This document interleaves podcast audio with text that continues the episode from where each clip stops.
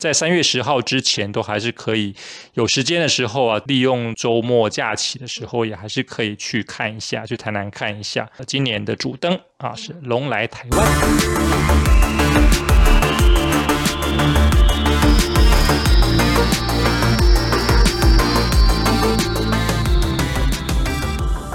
该听新闻喽！欢迎收听盒子与阿布布的青少年新闻周报。嘿，大家好，我是盒子，我是阿布，布列颠的布，我是阿布，布丁的布。啊，今天是我们在这个龙年过年之后啊的第一集节目啊！大家在农历年期间有没有吃了很多的美食啊？你们有没有有没有吃很多糖果？有，有，有啊。啊，对啊，长那这个越来越大之后，大概也只有在过年的时候才会吃吃一些糖果，年味也真的是越来越少了哈。像我们以前小的时候啊，我们会这个在大年初一的那一天的早上会穿新衣戴新帽，是真的会哦。现在的小孩好像没有这件事情了，因为天天都穿新衣戴新帽。对，那以前我们小的时候，我们是只有在我们家是只有在过年除夕的当天晚上才可以吃到围炉的火锅，平平常日都没有吃到火锅，然后在过年的时候才能够吃到整只的全鸡，就是那个用烤的鸡啊，对，他就会去买一整只，然后就是会切片，然后就弄一盘，只有过年才吃得到。你常常吃啊！现在我告诉你哦，你如果去那个便便当店，有没有那个叫烧腊店？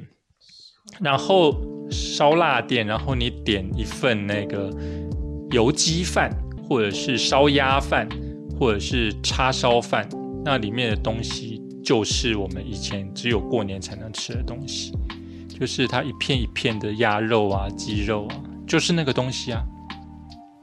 现在就是这么简单，你只要去便当店就买得到了。你们都没有看过，你们都是便当一打开，肉就往嘴巴塞，也不管它是长什么样子，对不对？哎呀，我们以前没有那种东西啊，就平常都吃不到那个鸡肉的，只有在过年才吃得到。所以可能就是这样子，现在现在的人就会觉得，哎，没有过年的味道啊，因为没有什么茶。那我们开始那个今天的新闻内容啦。我们今天的新闻内容还是分成中文新闻跟英文新闻的部分。那中文新闻的部分呢，哎，还是跟我们的过年还是有有一些关系的。好，来，台湾灯会在台南。台南相隔十六年再度举办台湾灯会，除了规划精彩灯会，准备府城美食迎接各方旅人朋友，伴手礼更是城市品牌重要指标。从两百多件参选商品中，层层严选出经典伴手礼，有的历史悠久，有的融合自家特色与在地文化。相信可让参观灯会的朋友们留下深刻的印象，把台南味带回家。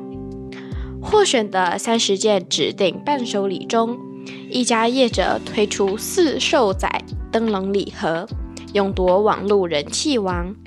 业者说明发想灵感是取自台湾零食，称作四兽仔。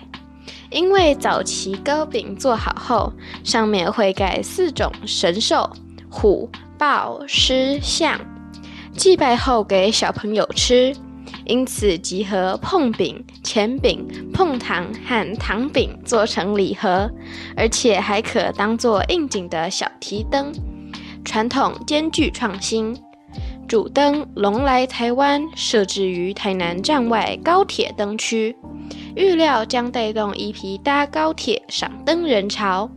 高铁公司表示，灯会期间除了增派人力协助引导旅客外，更特别增加部分晚间车次自由座车厢数量，全力疏运旅客。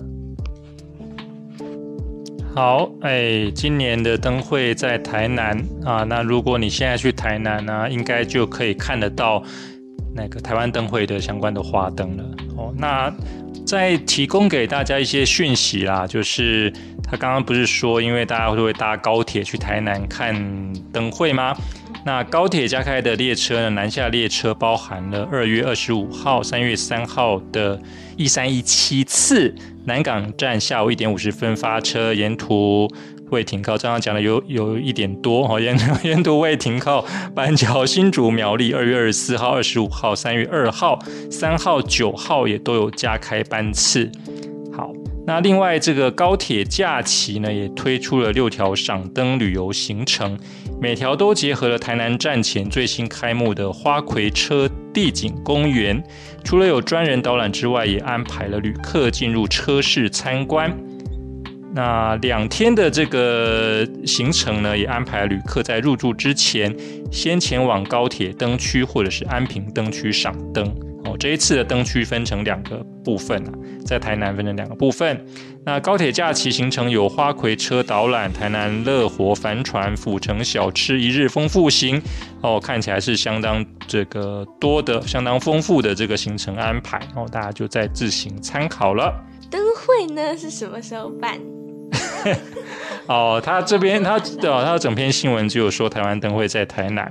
那这次的灯会是从二月三号，也就是应该已经都开始了。二月三号到三月十号，会在台南安平跟高铁站的周边举行。那主灯刚刚里面有讲说叫做龙来台湾嘛，哈我倒是也还没有看过它长什么样子啦。哦，那它这个主灯会有开灯是在二月二十四号元宵节当天。大家如果有兴趣的话，也可以前往参观。所以灯会是每年举办一次对啊，就是每年的元宵节都会办灯会，然后它会有一一种叫台湾灯会，这个应该是我们交通部观光署主办的啦，就是中央主主办的，它可能会挑某个县市办。哎，哎，去年是屏东吗？在哪里？二零二三年，我不记得在台南，对不对？在在哪里啊？对，像以前几乎都是在台北啦。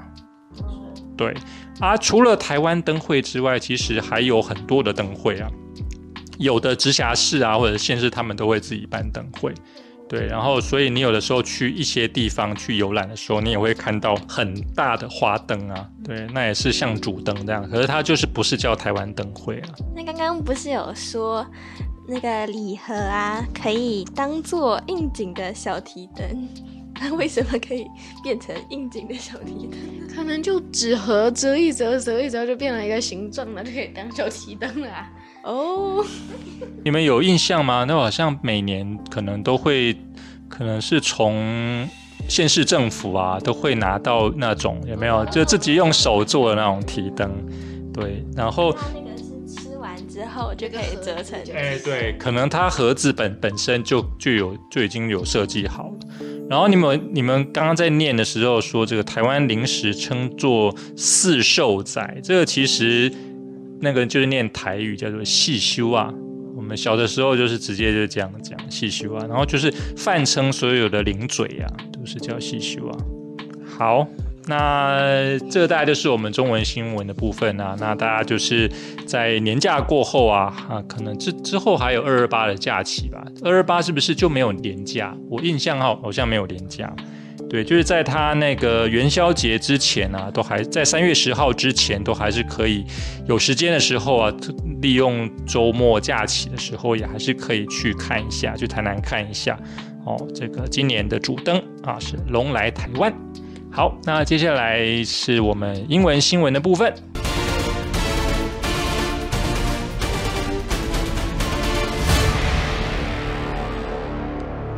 Ukrainian-born model winning Miss Japan reignites identity debate. There have been racial barriers, and it has been challenging to be accepted as Japanese.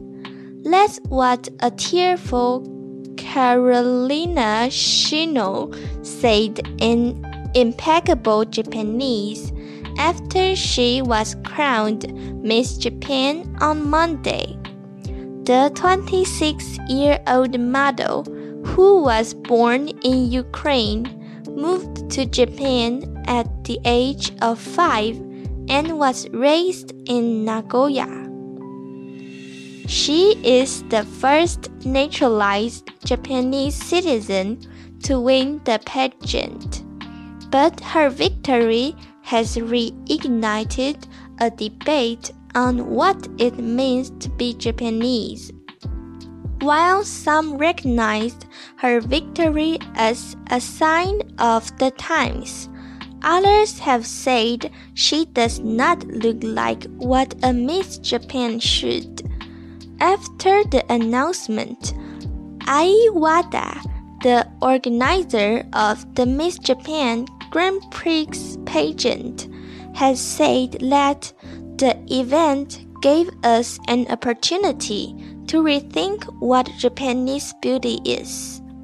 Ms. Wada added, Following today's result, there is one thing I'm convinced of. Japanese beauty exists not in the appearance, not in the blood, but it exists firmly in our heart. 好，那今天英文新闻讲的是一个乌克兰出生的模特儿赢得了日本小姐哦，那引发了身份上的争议。那他说， 种族障碍一直存在啊，要被接受为日本人一直是一个挑战哦。这好像是一句废话，这这对于每个国家来说应该都一样哦。这个是周一加冕日本小姐之后，呃，卡琳。卡罗琳娜追野啊，泪流满面的用完美的日语说的话，哦，显然她是会讲日文的。这位二十六岁的模特出生于乌克兰，五岁时移居日本，在名古屋长大。那她是第一位赢得选美比赛的入籍日本的公民，但她的胜利再次引发了关于身为日本人意味着什么的争论。虽然有一些人认为他的胜利是时代的标志，但是另一些人则表示他看起来不像日本小姐应该有的样子啊，因为他应该就看起来就像洋妞嘛，不是东方人的面孔了。消息公布之后呢，日本小姐大奖赛选美比赛的组织者和田爱表示，这一次活动呢，让我们有机会重新思考日本之美是什么。和田女士也补充到：“根据今天的结果，我确信一件事：日本的美不存在于外表，也不存在于写意中，而是牢牢的存在我们的心中。”就是我觉得他五岁的时候就搬来日本了，我觉得他这样子已经算是一个日本人的感觉。对啊，他小时候就住在日本，那会讲日文不是很合理吗？嗯，所以，所以就他这个人来说。诶，感觉上他已经被日本化的蛮严重的，就就是，诶，应该是说他本质上就是一个，对，被日本文化完全就是接受的一个看起来像外国人的日本人，对。所以这样是说他是有乌克兰的血统，对，就看起来应该他本身就是一个乌克兰人哦。对他这次之所以有争议呢，就是因为过去啊，日本小姐有曾经有那个外国血统的人得得到，可是那当时那个外国血统的人应该是属于那种混血的概念啊，就是可能是假设说是日本的爸爸，然后跟那个欧洲的女生结婚，然后就生下来的小孩，虽然看起来像是。外国人的面孔，可是他的确是有日本人的血缘的血统在里面，所以至少对于日本人来说，他还可以勉强接受说，哎，血统还算是纯正，对。可是今天这个这个乌克兰的女生呢，她是彻头彻尾，她就没有日本的血统啊，对，她只是来入籍的。总之，这个人不只是外表上面不像日本人，血统上面也没有日本血统，对，所以就引发了一派的论战。嗯，那最后他们当然是觉得说，这个当然还就还是要自圆其说啦，或者说日本的美这个不存在于外表，也不存在于血意哦，这就是这两个就是在这一个追野小小姐完全都没有的东西啊。对，所以他说是牢牢存在于我们的心中。就是你你如果可以想象一下，我们改天选选一个台湾小姐，对不对？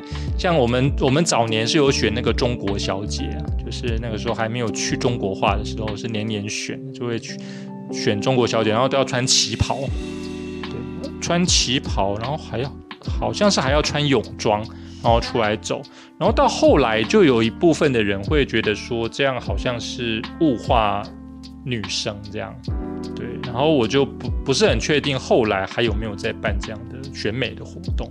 假定说这样的有没有台湾小姐，然后选选出来的是一个黑人，台湾人的民情是可以接受的吗？也不是说黑人就不好，可是就是会就是很本能的，就是会觉得说，哎，我我们国家的自己选出来那个最美丽啊、最漂亮的女生，对不对？居然。怎么怎么不是台湾人的面孔呢？对啊，可能就会感觉怪怪的这样。嗯，好，那这个大概就是我们今天英文新闻的部分啦。好，那以上呢是我们今天的节目内容。这个新年过后呢，还是希望大家啊要记得要多多运动啊啊！过年期间吃太多了，也要减点肥啊。嗯，好，那减肥之余啊，也要多听一下我们的。Podcast 节目 要记得请盒子喝杯拿铁，然后这个订阅我们我是盒子的频道，还有我们 Podcast 的这个节目啊，帮我们留言赞助。好，那以上就是我们今天的节目内容，谢谢大家，我们我们下期见，拜拜，拜拜，拜拜。最近都忘词。